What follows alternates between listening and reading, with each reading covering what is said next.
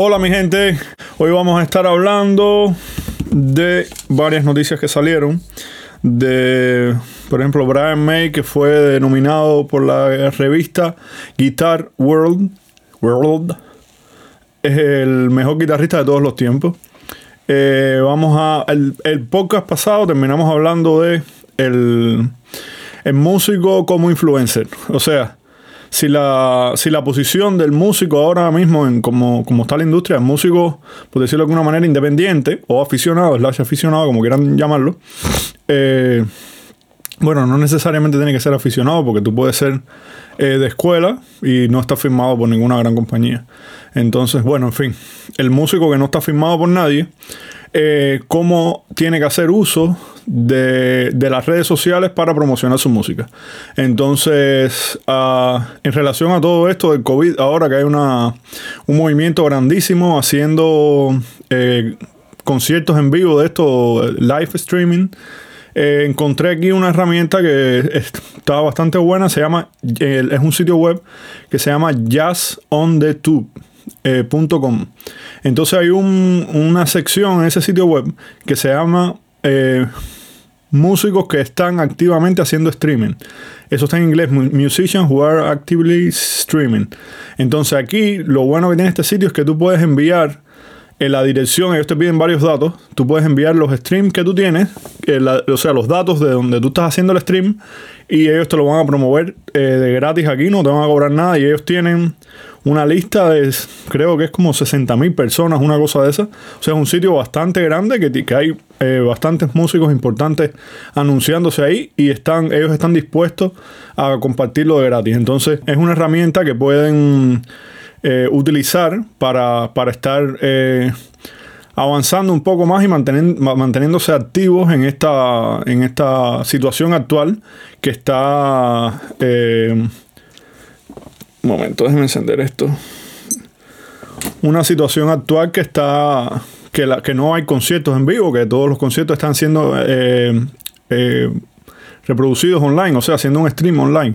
Eso te pone a un mismo nivel que los artistas más conocidos, por supuesto, van a tener un público ya que es más, que está más apegado a ellos y van a tener una, probablemente una atracción mucho mayor que cualquier artista que sea independiente, que no sea, que no tenga tanto público. Pero de cierta manera, si logras hacer eh, bastante interesante lo que sea que estés haciendo en vivo. es una buena manera ahora mismo de llegar a, bastantes personas y aquí tienes un, sitio que te puede ayudar a que por lo menos va a compartir con una gran cantidad de personas que les gusta escuchar música porque esto es un sitio de jazz. Eh, va a compartir tu, tu live stream y te ponen aquí, yo abrí varias páginas, porque aquí está Arturo Sandoval, por ejemplo, vamos a abrir la página de Arturo Sandoval. Aquí te pone cuándo el, próximo show va a ser. Te pones los, videos, si lo tienes en YouTube, te pone como un archivo de los videos que tú has hecho, eh, los streams que tú has hecho en vivo, y te pone como un link donde, o sea, te da espacio para que tú pongas un link por si quieres que alguien te ayude y te, te dé dinero y te colabore contigo, ¿no? Eh, y también donde te pueden seguir. O sea que es una, una, herramienta bastante buena que le pueden sacar provecho en esta pandemia. Entonces, eso era para los músicos. Entonces, aquí vamos con que eh, esta noticia de, de Brian May siendo el nombrado el mejor guitarrista por la, del mundo. Me imagino que no dicen de rock, pero por los personajes que ponen en comparación, tiene que ser de rock, porque hay muchos guitarristas virtuosos eh, que tocan otro tipo de género, como jazz, por ejemplo, o jazz fusión, que por supuesto no aparecen aquí y que si aparecieran eh, fuera un poco diferente, ¿no? La calificación. Pero eh, este tema de las listas y de quién es el mejor o quién no es el mejor es súper complicado. Porque cómo tú determinas que, independientemente de si estés de acuerdo o no con la nominación de él a ser el, de Brian May a ser el número uno, cómo tú calificas qué cosa es mejor y qué cosa es, peor, cómo tú comparas. Primero, cómo tú comparas a personas que están en tiempos totalmente diferentes a, Jimmy Page, cómo tú lo puedes comparar con, con Steve Ray Vaughan o cómo lo puedes comparar con Steve Bay. O sea, son escenarios totalmente diferentes, cada uno ha hecho aportes que pueden ser considerados por generaciones diferentes como de más importancia o de menor importancia en dependencia de, de, desde el punto donde tú lo mires. Porque, por ejemplo, el, si los guitarristas de ahora, hay muchos que pueden ser súper influenciados por el sonido de Steve Bay y no por el sonido a lo mejor de, de Jimi Hendrix o generaciones posteriores a lo mejor.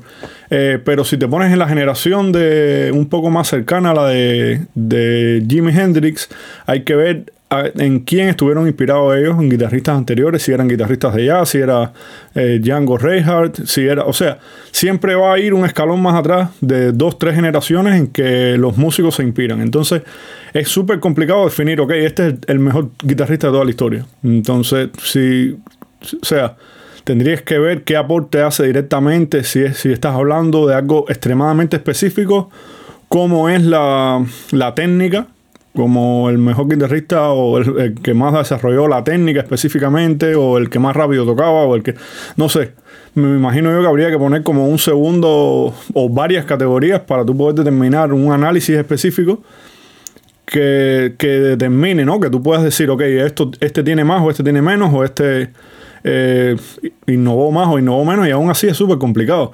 Porque una vez que tú incluyes el factor del, del gusto, o sea, dígase, la, apreciación, ok, no, a mí me gusta más eh, este guitarrista porque el sonido utiliza las escalas así más menores y suena más eh, dramático, o este me gusta más porque es más rápido. Cuando ya entras esa categoría de gusto, ya varía en cada persona. Entonces, ¿cómo te vas a poner de acuerdo en millones de personas en que una...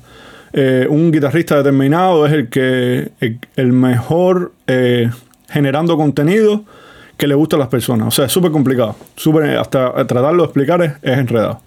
Entonces creo que más allá de todo este tipo de listas, eh, lo, bueno es que la música gana, ¿no? O sea, gana el, que se reconozca a este, a este guitarrista que, por supuesto, es histórico y que esté en, en, una alza popular, si se puede decir de alguna manera. Bueno, entonces vamos al, vamos al análisis de eh, Brian May, directamente como, como esta, esta calificación que le dieron de guitarrista, el mejor guitarrista de todos los tiempos. Entonces vamos a analizar un poquitico eh, los detalles ¿no? de, esta, de esta nominación o de este eh, concurso que se hizo, que creo que fue eh, a través de social media, que la gente votaba, quién uno contra otro, otro contra otro. Entonces, una de las cosas curiosas, si fue el que yo vi en Facebook y todo eso, que te ponían las imágenes y tú dabas like o corazón o sorpresa, lo que sea, para escoger uno u otro. el posicionamiento funcionó terrible para algunos y muy bien para otros. O sea, eh, poner a competir a un guitarrista contra otro era ese posicionamiento es súper importante en cómo va encaminándose la estructura que ellos hicieron. Aquí yo lo tengo, el que esté en YouTube puede ver la, el, el, sistema que hicieron y quién compitió con quién en el resultado final. Esto, esto comenzó con más de 130 guitarristas, una cosa de esa.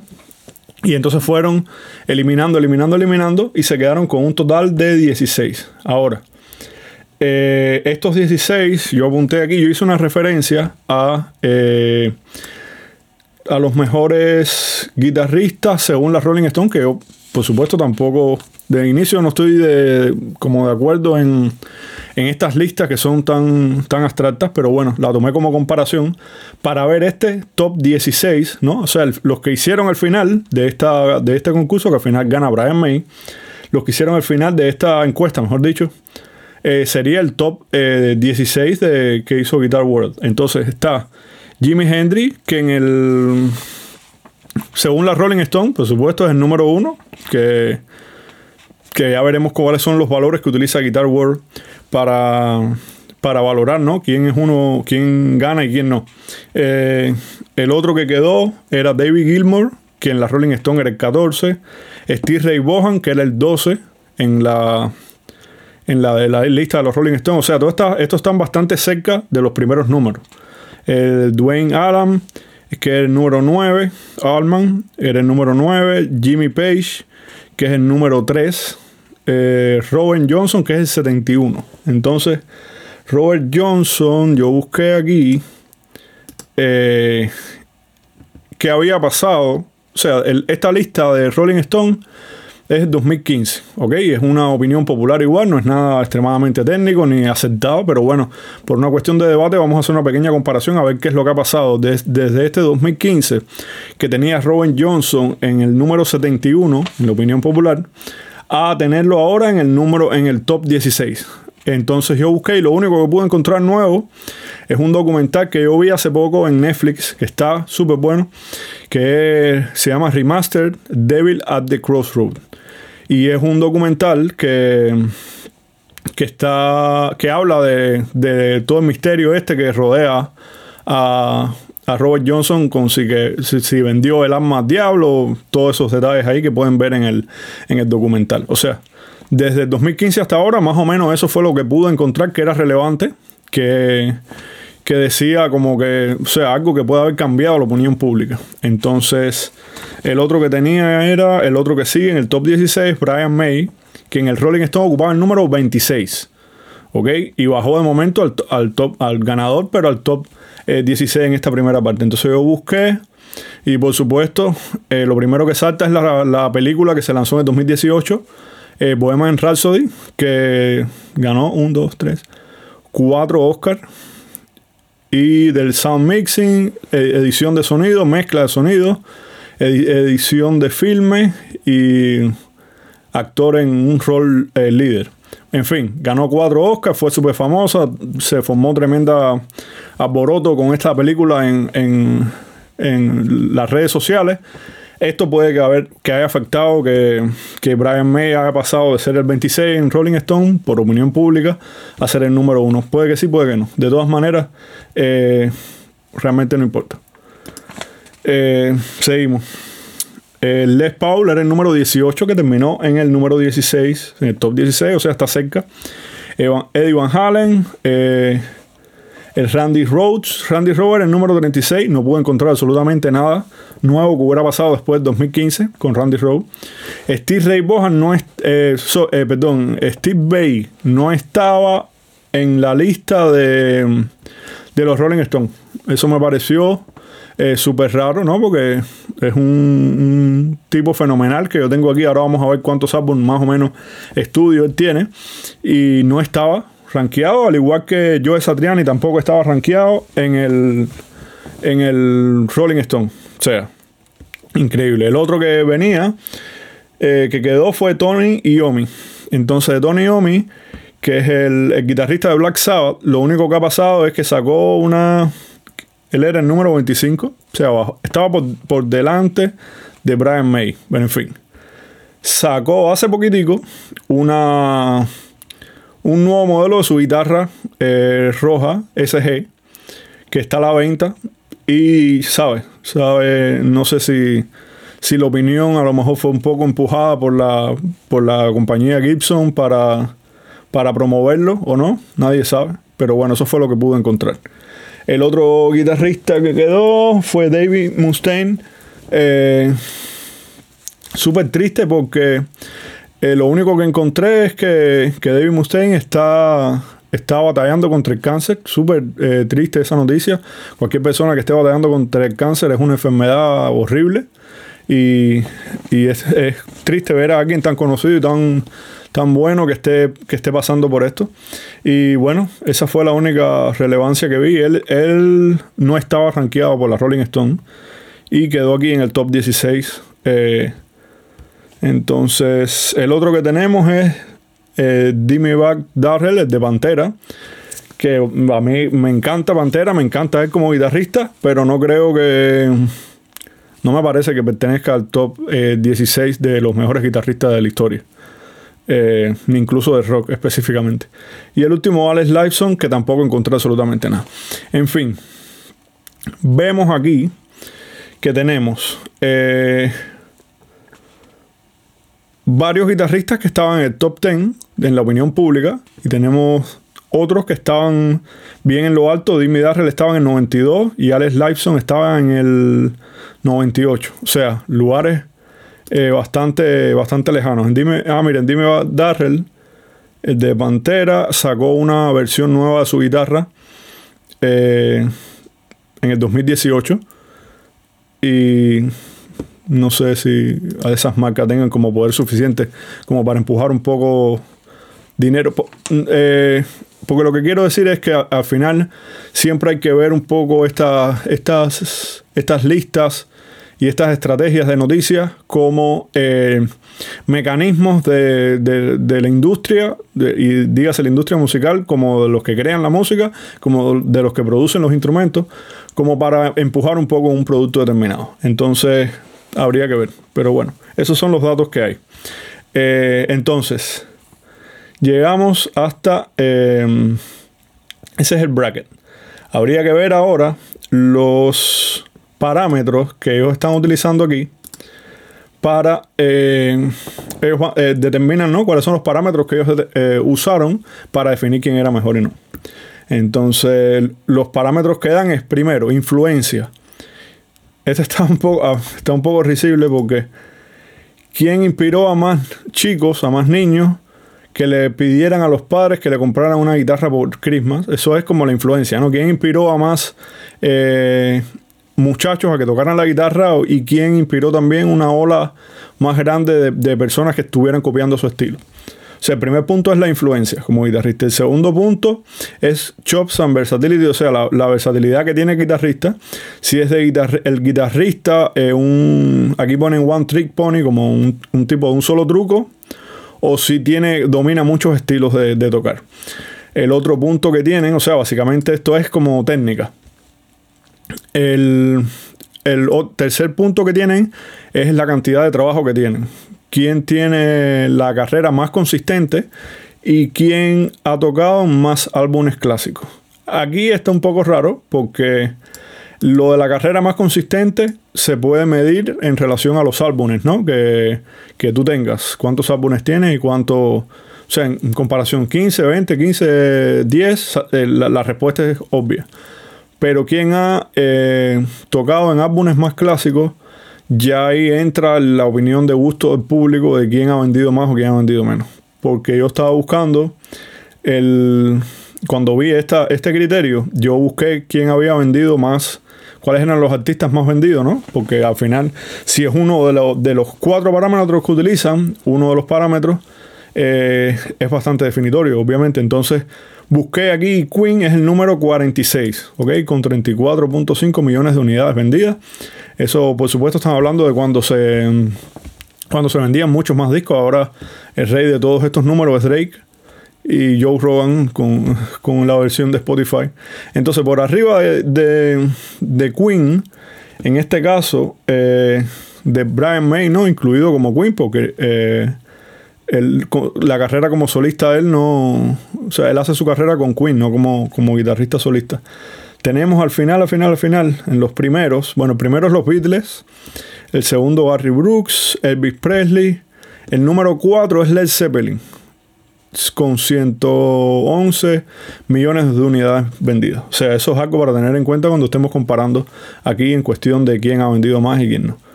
En fin, entonces vamos a... Eh, el otro punto, ese es el de los álbumes más clásicos o no. Cómo tú determinas si es clásico o no, si es el más vendido o es el menos vendido. Ahí habría que ver cómo, cómo se evalúa. El último punto que ellos dan es la creatividad. ¿Quién innovó eh, nuevas técnicas? ¿Quién sonó más drásticamente, o sea, más radicalmente diferente a cómo se, escuchaba anterior a ellos? En, y bueno, con esa, esos elementos son los que vamos a utilizar para estar comparando ahora mismo más o menos a este top 16 que nos dio Guitar World. Entonces, eh, vamos aquí. Comenzamos con el primero, el, los breaks más importantes que tienen. Empieza Jimi Hendrix con David Gilmour. Jimi Hendrix, por supuesto, desde que desde el inicio va a ser uno de los top eh, contenders, va a ser de los que al final casi va a llegar porque es muy extremadamente importante para el mundo de la guitarra. Si tienes en cuenta todos estos aspectos que, se están evaluando, eh, o sea, eh, está en el top de casi todos los cuatro aspectos. En fin, gana Jimi Hendrix. el otro sección es Steve Ray Vaughan contra Dwayne Alma y gana Steve Ray Vaughan, por supuesto, que es otro eh, animal de la guitarra. Eh, Luego viene Jimmy Page con Robert Johnson, gana Jimmy Page. Brian May contra Les Paul, gana Brian May. En el otro lado, que está un poco más eh, de, esta etapa para acá, si se puede decir, está Eddie Van Halen contra Randy Rhodes, gana Eddie Van Halen, por supuesto. Steve Bay contra Joe Satriani. Pusieron a estos dos a, a batallar. Eso está súper fuerte porque es el maestro y el contra el alumno. Y al final son dos tipos geniales que me parece que esta, esta situación de ponerlos a los dos en el mismo bracket desde antes lo, elimina súper rápido porque ahora mismo Steve Bay o Joe Satriani pudiera ganarle a muchos de esta lista. En fin, Tony Yomi, David Mustaine gana Tommy Yomi y eh, Dime Bad Darrell contra Alex Lifeson gana Alex Lifeson. Entonces eh, vamos a la primera comparación de Jimi Hendrix con Steve Ray Vaughan, que fueron el resultado de las dos primeras batallas. Entonces, yo busqué aquí porque no estaba seguro de la cantidad de, de álbum que tenía Jimi Hendrix en este caso. Y los álbumes que tiene de estudio según Wikipedia que estoy viendo aquí tiene tres álbumes de estudio. Y Steve Ray Vaughan tiene seis álbumes de estudio. Pero bueno por supuesto cuando tú estás buscando el cuando buscas los cuatro puntos de, comparación, eh, la influencia, quién inspiró más personas o no, por supuesto que Jimi Hendrix. Eh, la versatilidad eh, está bastante pareja, yo diría que inclinado un poco a Steve Ray Vaughan. la cantidad de trabajo. Steve Ray Vaughan tiene más álbumes, como vimos aquí, pero la importancia de los álbumes de, de Jimi Hendrix creo que es mucho mayor. Y la creatividad me parece que se va a Jimi Hendrix exactamente. Y sí, aquí gana Jimi Hendrix de todas maneras, pero bueno, eh, quería poner esos datos. Entonces el otro es Jimmy Page con Brian May. Eh, Jimmy Page con Brian May tienen aquí la discografía de Jimmy Page, que es igual a la discografía de Led Zeppelin. ¿Ok?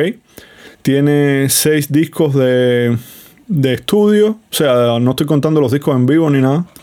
Y la discografía de Queen tiene 15 álbumes, o sea, gigantesca. Y álbumes en vivo tiene 10, o sea, es una discografía inmensa que tienen ellos.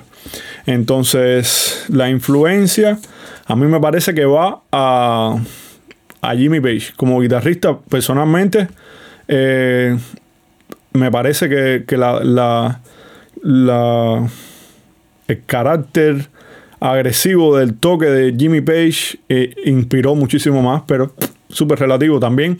Depende si lo miras como si tienes en cuenta la cantidad de ventas que, tuvo Led Zeppelin comparada con la cantidad de ventas que tuvo Queen, tendrías que darle el punto de la influencia, porque tuvo más alcance, a, Jimmy Page. Pero bueno, totalmente debatible. La versatilidad, totalmente a Jimmy Page. La cantidad de trabajo se le puede dar a, Brian May porque las dos bandas, la banda Queen tiene muchísimo más álbum, aunque en lo particular a mí el Led Zeppelin me gusta muchísimo más. Y la creatividad, sin palabras, sin discusión, para, para Jimmy Page. Desde tocar el, con el arco del violín, desde todas las experimentaciones con el, con el guay, no, un tipo fenomenal. Entonces, bueno, pero en este bracket gana Brian May. Habría que ver que lo que dijimos, es una cuestión de, perspectiva de una nueva generación que está entendiendo la historia de rock and roll desde una perspectiva diferente y lo está mirando con una, con una, una visión un poco alterada ahora con esta nueva, nueva producción de video que salió hace dos años prácticamente. En fin, aquí tengo la, los discos de, Steve Bay, sobre todo para hacer la comparación aquí entre Steve Bay y Satriani.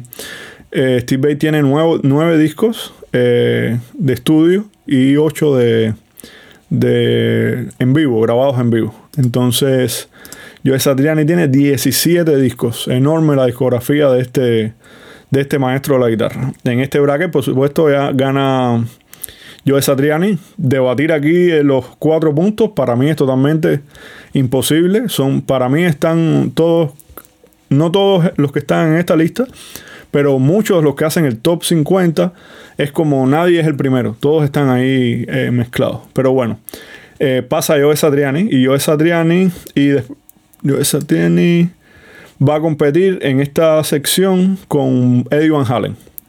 Entonces yo busqué Eddie Van Halen, la discografía de Van Halen tiene 12 discos según Wikipedia.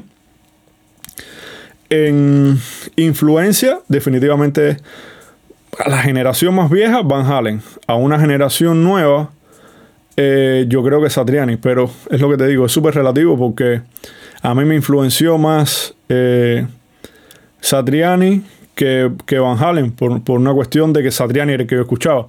A lo mejor en la época de ellos fue Van Halen y a lo mejor en la época de Van Halen fue otra persona. Entonces, si le caes atrás a la técnica, no, pero Van Halen creó tal técnica que ya Satriani utilizaba. Bueno, ¿y quién creó varias técnicas que Van Halen utilizaba? Entonces, vas a llegar hasta la creación de la guitarra, una cosa de esa. Entonces, aquel tipo, el primer compositor de guitarra, es el número uno. Entonces, no hay manera de evaluarlo. En fin, eh, yo creo que influencia Van Halen porque tuvo un toque extremadamente eh, diferente y, era, era, vaya, un fenómeno verlo en vivo, verlo tocar en vivo, al menos en los videos, ¿no? La versatilidad, eh, Satriani es muy bueno, es, es demasiado bueno, pero debatible. La cantidad de trabajo, eh, Satriani, aunque eh, Eddie Van Halen era una banda más de rock cantado y eso, o sea, tiene, es mucho más popular. Pero eh, Satriani tiene mucho ah, mayor cantidad de discos. Igual, justo en el medio.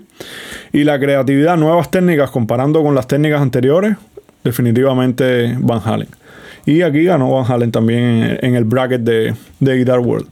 Entonces, luego tenemos a Tommy Yomi con Alex Lifeson Nada relevante que decir ahí. Ganó Alex Lyson contra Eddie Van Halen luego. En fin, de un lado se queda Eddie Van Halen y del otro lado se quedó Jimi Hendrix contra Brian May. Gana, por supuesto, Brian May. Y luego Brian May, comparación con Eddie Van Halen, y gana Brian May. Entonces, yo al principio estaba como, ay, no es el mejor guitarrista de la historia, hay muchos más guitarristas, que es la reacción inicial, ¿no? Entonces, por supuesto, cuando ya terminas de consumir la noticia, que se te va la alteración de gusto, empiezas a analizar que al final es una cuestión cultural, es una cuestión de venta, es una cuestión eh, de mercado que al final está beneficiando a un tipo que ha luchado por la música rock y que lleva más de 30 años, una cosa de esa, en haciendo música y al final está súper bien. Pero bueno, lo que más me sorprendió de todo esto, yo en lo personal no soy amante para nada de, de Brian May. O sea, ni del estilo de tocar, ni de lo que hace, lo que la, la música que propone. O sea, la técnica no me, no me sorprende, pero eh, desde que leí esta, esta respuesta que dio al, a esta nominación que se le hizo, eh, la perspectiva del tipo me cambió. Porque súper humilde. Eh, dice, le preguntan, ¿qué se siente ganarle a Eric Clapton? Que eso es lo otro. Estás hablando de un top 16 que no aparece Eric Clapton en la historia. De, eso es eh, icónico.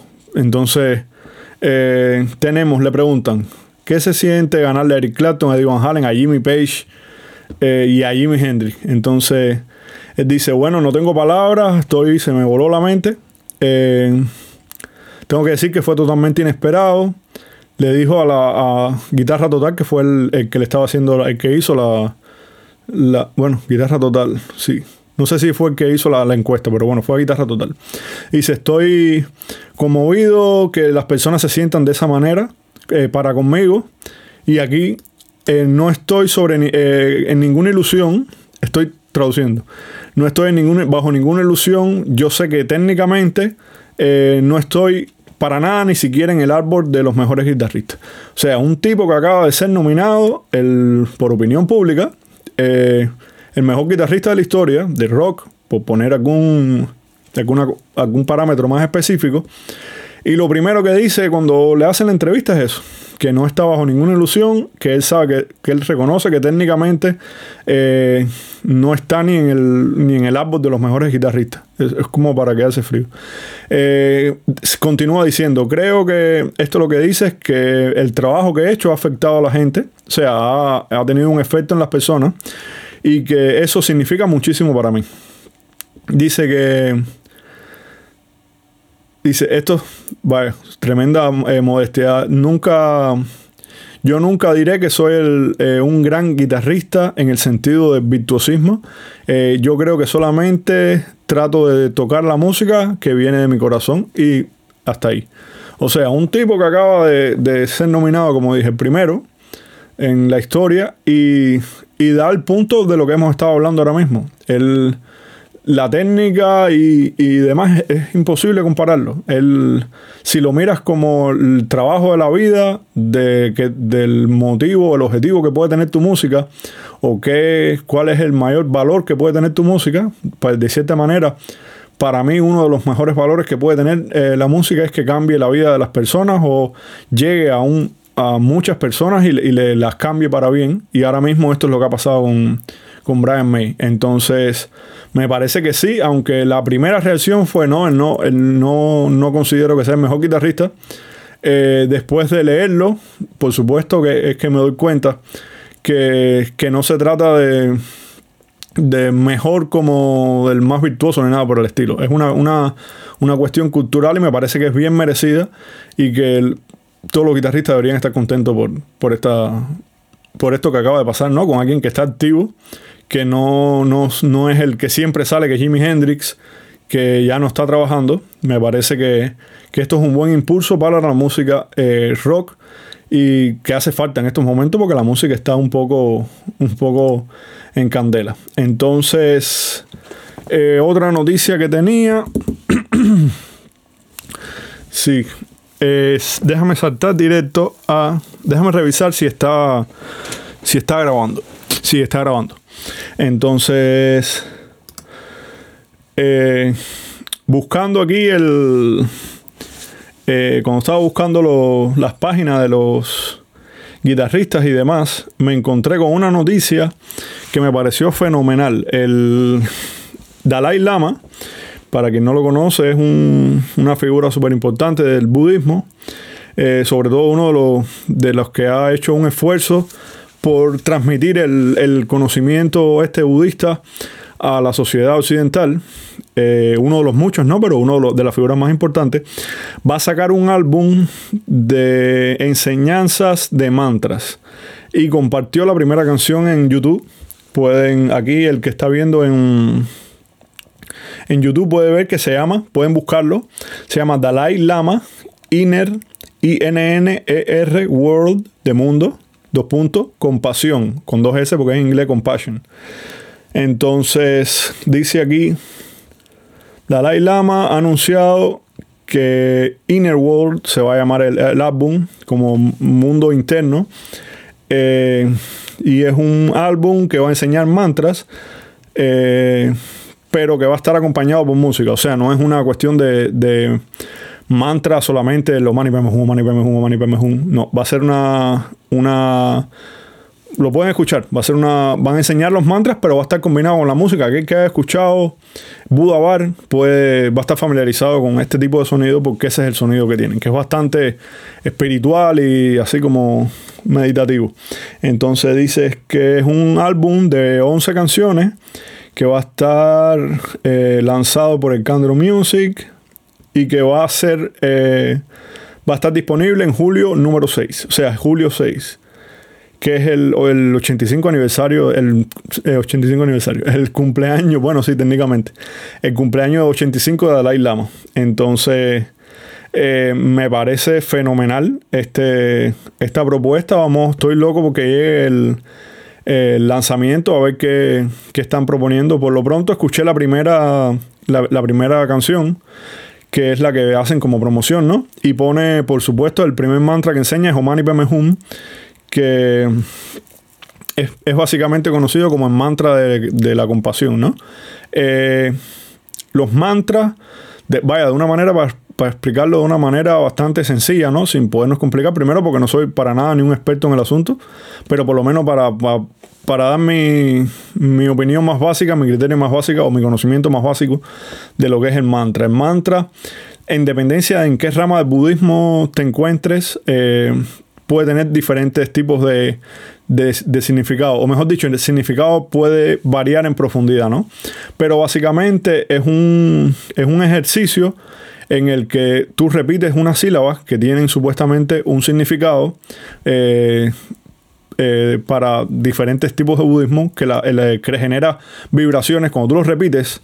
Si se han fijado en muchos budistas que tienen en los malas, que se ponen como a contar las bolas, las bolitas, entonces lo que están haciendo es repitiendo el mantra, Om Mani Padme Hum, Om Mani Padme Hum, Om Mani Padme Hum, y entonces se crea como una especie de vibración en el cráneo es súper súper curioso cuando lo haces, te da cosquilla en todos, todos los lados, las orejas, los ojos.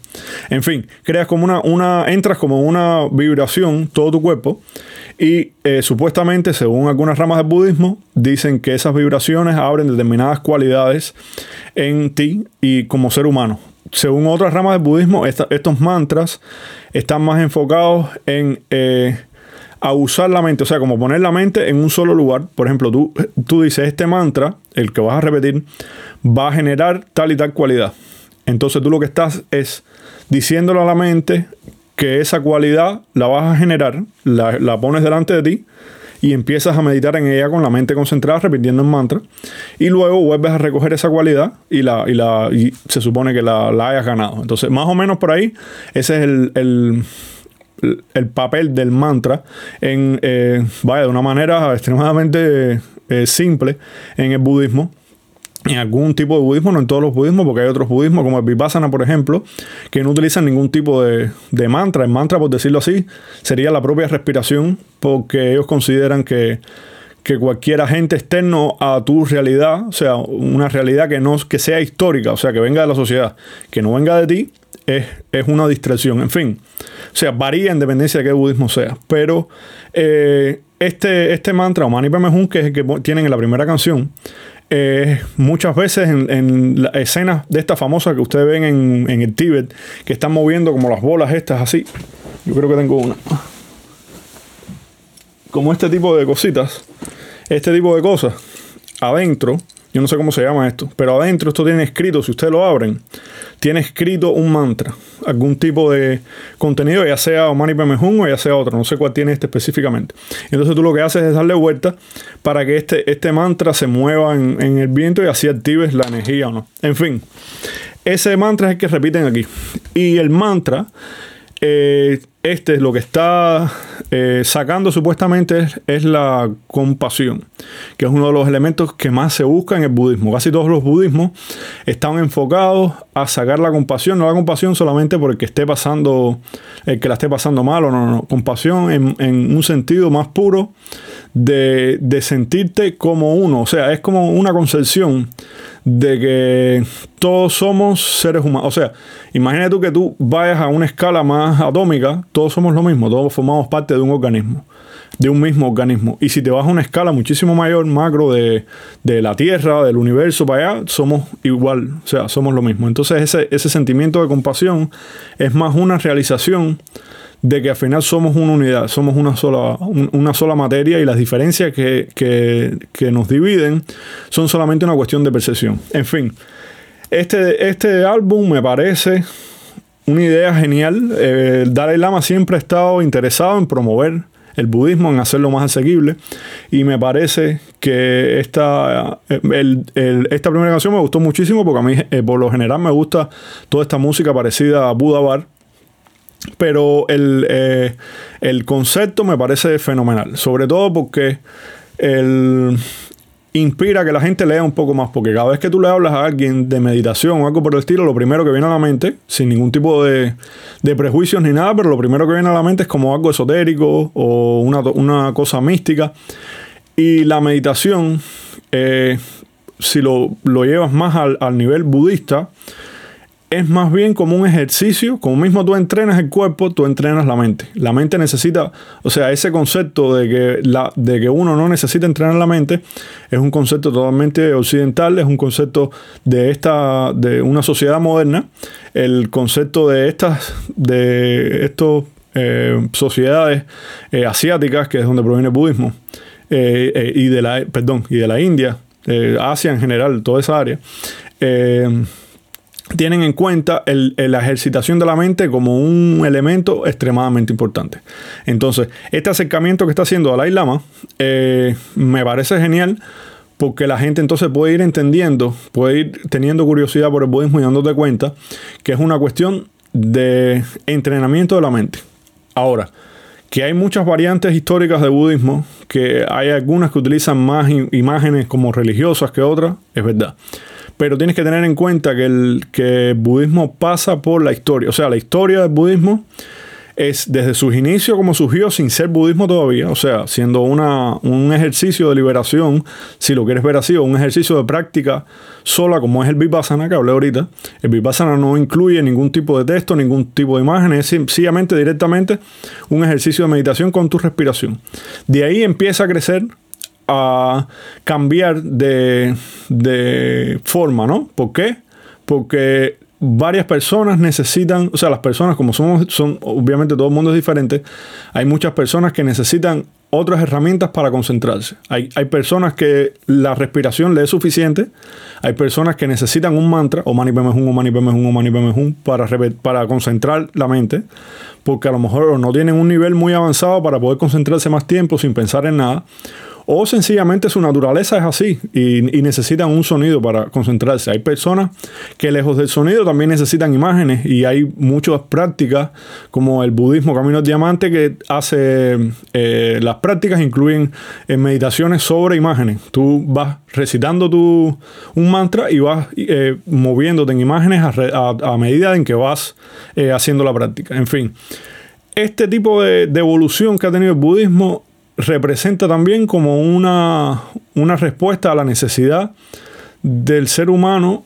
como, o sea, la necesidad que de, ayuda que, cada persona individual eh, necesite para alcanzar un nivel determinado de, iluminación o de, iluminación como de, de estar despierto, por decirlo de alguna manera, de poder controlar tu mente. En fin. Eh, me parece genial. Vamos a esperar a ver qué pasa el, el cuándo es que sale. Revisen, estén atentos. El día 6 creo que es, 6 de julio sale, sale el disco. Y ya haremos un comentario. Vamos a ver si puedo si puedo traer a alguien que sepa un poco más de budismo para que nos ayude aquí a, a, entender cómo va la cosa. Entonces, en este disco también, que ahí se me había olvidado mencionarlo, está tocando el citar una muchacha que se llama Anouska, Anuska Shankar, que es la hija de, de Ravi Shankar, el famoso, cuando tú piensas en un citar, el primero que te viene a la mente es Ravi Shankar. Esta muchacha es la hija de, de este señor, que al final es, eh, semi hermana o media hermana de Nora Jones, que es hija de este Ravi Shankar, que yo no lo sabía, me enteré hoy mismo. Eh, bueno, esta muchacha está tocando aquí en, este disco. Eh, eh, la muchacha creo que fue la primera mujer india en ser nominada de la India, en ser nominada a los Grammy. Creo que fue la más joven también. y Ravi Shankar, que es este de aquí, para el que más o menos no lo conozca, si te gustan los Beatles y sabes, conoces de la etapa esta sobre los, 80, los 68, 69, por ahí, que es una etapa de un boom de esta música india y de todo el uso del LCD y el prende que tenían toda esa gente. Eh, George Harrison tomó clases con, con Ravi Shankar y entonces ahí puedes ver la, toda la influencia esta que sale después, pero eso se usaba en la época porque aquí tengo el disco de Baillina de Pan Martino, que si te gusta el jazz, esa es una música que te recomiendo. Un disco que es un poco súper raro, un poco raro no, súper raro. La primera canción dura casi 12 minutos y tiene cuatro canciones solamente el disco. Otra dura 13 minutos, la otra dura 7 minutos, o sea, una cosa rara. Es eh, un sonido muy, muy de fusión con, muchos elementos indios. Pero bueno, este disco estuvo inspirado también en, en Ravi Shankar. Shankar. Entonces, vamos a ver cómo está este disco, pero parece que va a estar bueno el de, de Dalai Lama. Eh, entonces, tenemos una noticia que eh, Juan Luis Guerra tenemos la noticia de que Juan Luis Guerra eh, tiene el número uno en el Billboard del Song Hits. Tremenda noticia para la música latina, porque Juan Luis Guerra estaba batallando desde hace años. Lleva ya, eh, vamos a ver si aquí nos dan algún dato, 35 años de carrera lleva Juan Luis Guerra. Y dice que ahora en, en este último disco que sacó, que se llama Literal, eh, lo describió como algo eh, sumamente nuevo y moderno. Entonces ha estado pegado ahora en, las listas de Billboard. Y entonces yo estaba buscando. Y él, desde. Imagínate tú que el, primer tema que pega él en el Billboard eh, se llama El costo de la vida y fue en 1993. O sea, ese, Juan Luis Guerra está pegando temas desde el 93. Eso hace ya.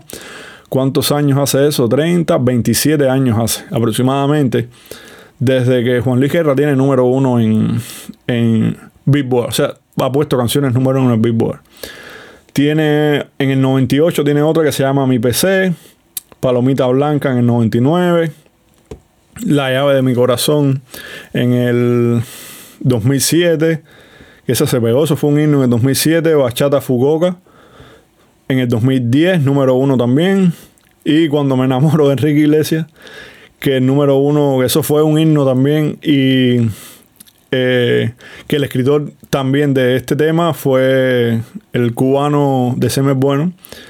Y bueno, nada, eh, Juan Luis Guerra, número uno en las canciones del Billboard, súper bien, súper contento por, por, Juan Luis Guerra. Eh, me parece que es uno de los artistas más importantes latinos que mantiene una calidad de de sonido, de imagen, una, una limpieza y una nobleza en, su música que siempre ha estado nutriendo el arte latino. Me parece que, es un como una el, eslabón más bonito que tiene la música latina ahora mismo y que ha hecho tanta historia. También, bueno, por supuesto tenemos a Santana, varias gente que, que ha puesto la música latina en alto, pero esto es una buena, buena noticia. Entonces, la otra noticia que me enteré hoy es que eh, murió Paul Dons, el cantante de la banda Jarado de Palo.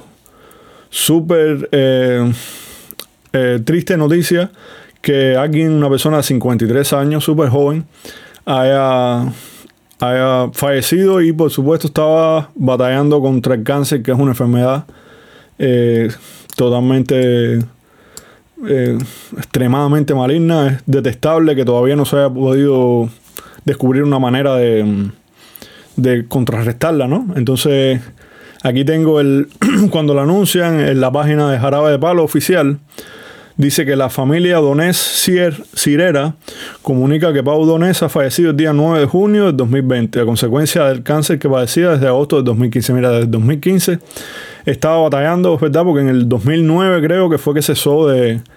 En el 2019 creo que fue que cesó de tocar, no estoy seguro. Eh, queremos agradecer al equipo médico y a todo el personal del hospital. Eh, pedimos el máximo respeto e intimidad en estos momentos tan difíciles.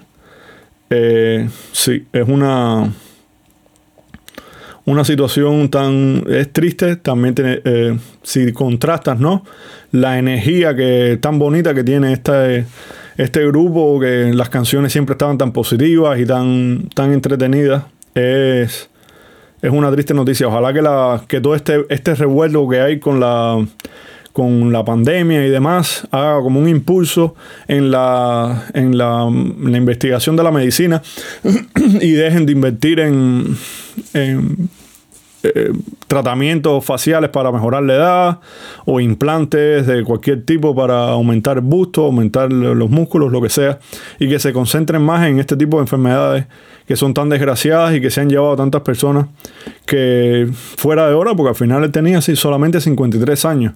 O sea, cuánta música se hubiera podido seguir regalando, hubiera podido seguir regalando eh, este artista. O sea, mis mejores deseos a lo que sea que, le depare lo que hay más allá y a la familia, por supuesto, que estos momentos tristes lo pasen lo mejor posible. Entonces, eh, hoy he estado hablando de. Hoy he estado hablando de una. de los primeros problemas que uno encuentra, ¿no? Cuando estás haciendo una producción discográfica. Esto para quien esté trabajando en, en su producción discográfica o esté planeándola.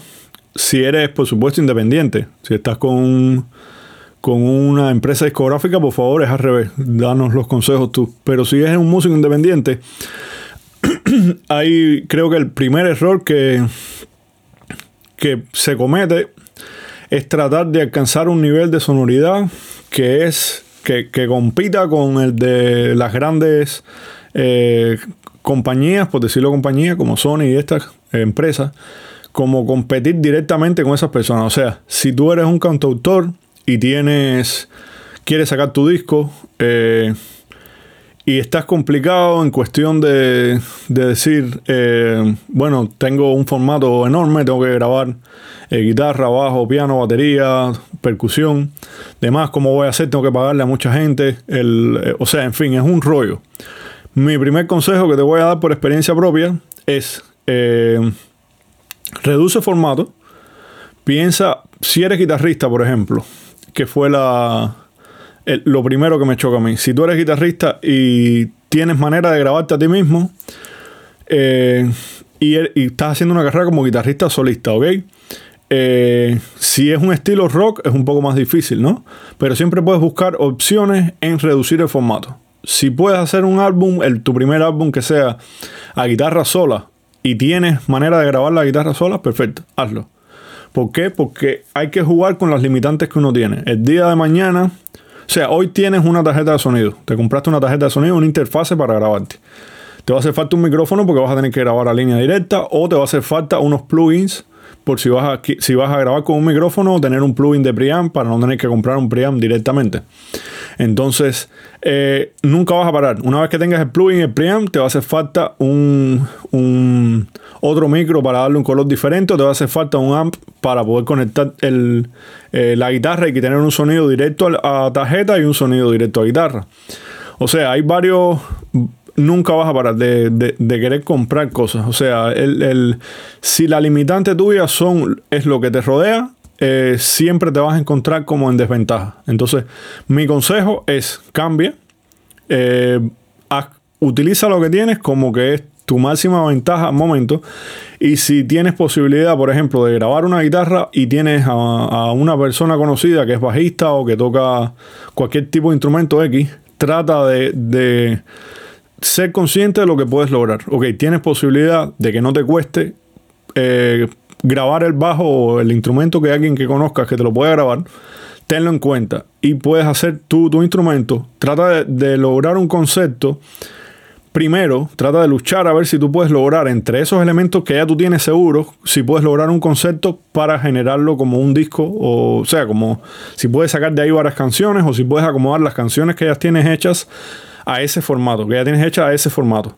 En caso de que no sea posible, eh, de ese rango que tú tienes ya seguro, todo lo que empieces a añadir de ahí en fuera va a empezar a complicarse. ¿Por qué? Porque vas a tener que depender o de dinero o de eh, personas y se va a empezar a encarecer la mezcla en máster. El máster no, pero la mezcla se va a encarecer porque mientras más instrumentos tengas, si no vas a hacer la mezcla tú mismo, más te va a costar. O sea, lo que quiero decir, trata de simplificar el proyecto eh, no lo mires como que si vas a hacer un disco acústico eh, va, va, a estar mal, o sea, no va a estar mal. hay álbumes que han sido acústicos y son históricos, como el de el álbum de en vivo de, Eric Clapton, donde tocó Leila y todas estas canciones, es, un álbum histórico. O sea, no dejes que las limitantes, que siempre vas a tener limitantes, porque el, el tope sería un estudio de los high class de esto de Nueva York, eh, o sea, de ahí a allá hay mucho camino, o sea, vas a tener un camino lleno de limitantes. No te fijes en las limitantes.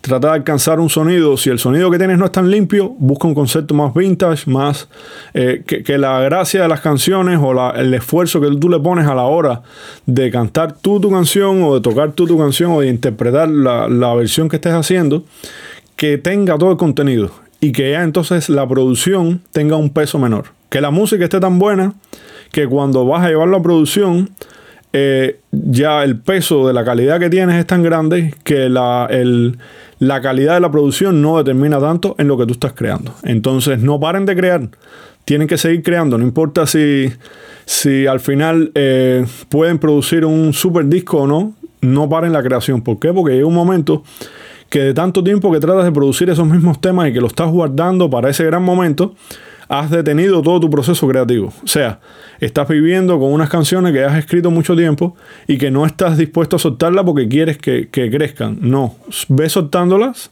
Eh, este es mi consejo, por supuesto. Ve soltándolas. Si tienes posibilidad de grabarte, grábalas en un formato que sea viable, que tú puedas mezclar tú mismo o que puedas grabar tú y, las personas, amigos, músicos que conozcas. Eh, hazlo viable, no lo hagas tan difícil y poco a poco vas construyendo a partir de ahí. Entonces, pero no detengas nunca lo más importante que es tu carrera eh, como artista, como creador. Si eres compositor, mientras más escribas, mejor es. O sea, mientras más, más camino le dejas tu trayectoria como escritor, más vas a avanzar. Más riqueza van a tener tus canciones. Entonces, lo que te dije, si no tienes la, posibilidad de que la producción sea extremadamente buena, enfócate más en la, en la calidad de lo, de lo, que estás haciendo. Si eres guitarrista y no tienes posibilidad de hacer una banda al estilo Steve Bay, perfecto, haz el primer disco de guitarra eléctrica soleando shred solo, una cosa de esa. O sea, supera la dificultad técnica que tengas con creatividad. Eh, puedes hacer cualquier tipo de cosa. Ahora, si te fijas, todos estos plugins nuevos que están vendiendo, la gran mayoría de ellos están yendo a, eh, herramientas que se usaban antes, como tape de esto de, cinta para que dé un sonido más viejo, oxy tape de eso que le dicen. Eh, o sea, herramientas que en aquel entonces eran extremadamente baratas. O sea, Creatividad. Parece súper eh, superfluo que se diga así como la creatividad. Bueno, sí, pero tienes que tener una tarjeta de sonido y demás. Obviamente hay cosas que tienes que tener que son, que son determinantes, ¿no? Que eh, la tarjeta de sonido, por ejemplo, eh, define bastante a la hora de, lograr una producción. Generalmente no tienes que comprarte una tarjeta de una pila de canales. Puedes coger una tarjeta con dos canales, generalmente te va a servir a no ser que quieras grabar una batería o, una, un set de percusión bastante complicado. Generalmente dos canales te van a servir y puedes encontrar bastantes... Eh, hay bastantes opciones de tarjeta de sonido online que no son extremadamente caras y puedes tenerla. Y puedes grabar eh, guitarra, puedes grabar incluso guitarra con dos micros. O guitarra, voz, lo que sea que vayas haciendo, puedes grabarlo. Entonces, si eres cantautor, eh, un buen micro, por supuesto, te haría falta para grabar guitarra, la voz, guitarra, lo que sea que quieras grabar, percusión. si tienes posibilidad de comprarte un solo micro, yo te recomiendo que te compres un condensador porque es más eh, dinámico, te va a servir más dinámico que contraste en relación con el otro micro contrario condensador que es dinámico, en fin. Eh, eh, lo puedes utilizar, en muchas más cosas. O sea, te sirve muy bien para la voz, te sirve muy bien para la guitarra. Lo puedes poner en un. Yo utilizo, yo grabo el, eh, con el amp la, eh, Fender en la guitarra, yo grabo con un C414, o sea, un condensador en vez de con un, dinámico, un directo. yo te recomendaría que tuvieras también un micro, no tiene que ser extremadamente caro, pero generalmente cualquier producto de mediana calidad ahora mismo, pues si grabas bien, si sabes, si tienes una buena calidad de grabación, o sea, experiencia grabando, o ir probándolo poco a poco, poco a poco, poco a poco, hasta que vayas descubriendo los mejores puntos en que puedes grabar el sonido, puedes obtener una calidad súper buena, con, un nivel bastante profesional. Entonces, lo otro sería, si vas a mezclar tú mismo, un par de monitores o audífonos para mezclar, en fin, varias cosas que van a determinar lo que puedes hacer, pero eso, esos son elementos que tú puedes ir teniendo eh, poco a poco y que puedes ir construyendo eh, tu, pequeño estudio o puedes guardar dinero y grabar en un estudio como quiera que sea. Pero lo que, lo que quiero decir es que no dejes que las limitantes que tienes técnicas ahora mismo frenen tu creatividad. Utiliza la creatividad para irte por encima de todo lo que te limite. Si, eh, si no puedes grabar drum, bueno, en, fin, o el, la banda no lleva drum, o el concepto no va a llevar drum, o si lleva un drum, va a ser un drum, un loop, o lo que sea. No, no lo. No, no dejes que entonces no tener el drum sea la lucha por tener a alguien que te grabe el drum, porque al final la fuerza que tú pongas en cada producción y que la, y la fuerza que pongas después de haber lanzado la producción es la que más va a importar. O sea, tu relación con las personas, lo mismo que estábamos hablando en, al principio del podcast, eh, el papel del músico ahora mismo ya ha ido variando, el impacto que tú puedes tener ya no va tanto en la calidad que tenga tu música o en la calidad que tengan tus videos, sino en, la conexión que tú logres hacer con las personas. al final nosotros estamos manichando, o sea, los músicos están trabajando con el, el producto de ellos es la atención de las personas. Eh, básicamente, cuando tú lo traduces, tú puedes poner muchos elementos eh, al lado, ¿no? Que son los que enriquecen esta transacción, por decirlo de alguna manera, que se hace con las personas que te escuchan. Que es que me gusta, que es eh, muy bonito, que me calma, que me ayuda a trabajar, que me da energía. Todo eso está bien. A lo que se traduce en el músico en relación a una empresa cuando te vaya a firmar es la, la capacidad que tú tengas para lograr la atención de las personas. O sea, en eso se traduce todo.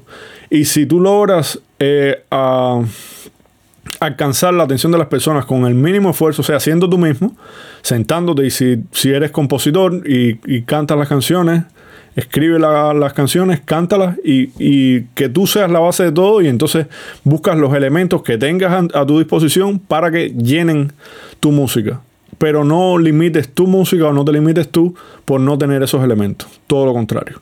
Entonces, eh, creo que hemos hablado bastante aquí de, lo que ha ido pasando. Ojalá que, se encuentren bien y eh, nos vemos en la próxima aventura. Mis mejores deseos y nos vemos conectados en la, en la próxima forma. Saludos.